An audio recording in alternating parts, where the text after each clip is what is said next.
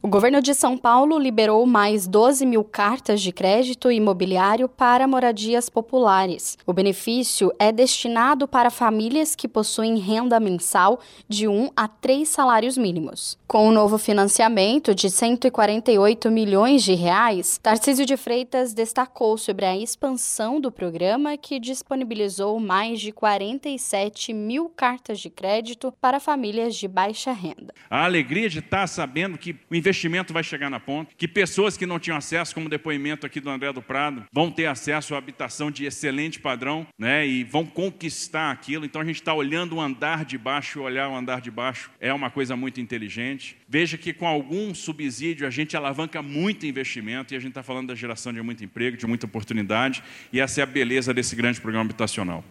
E eu tenho um orgulho muito grande de dizer: São Paulo tem o maior programa habitacional do Brasil e nós vamos fazer muito mais, porque nós temos uma equipe motivada, uma equipe profissional, uma equipe apaixonada. Nós temos a melhor equipe, nós temos o melhor time e é por isso que nós vamos fazer a diferença. Segundo o governo do estado de São Paulo, não é necessário realizar nenhuma inscrição para participar do programa Casa Paulista. A análise de crédito e a aprovação do financiamento é de responsabilidade exclusiva da Caixa Econômica Federal. Além do auxílio estadual, os interessados também vão poder utilizar subsídios federais e o Fundo Fundo de Garantia do Tempo de Serviço, o FGTS, durante o financiamento habitacional, quando estiver disponível. Agência Rádio Web de São Paulo, Larissa Diamantino.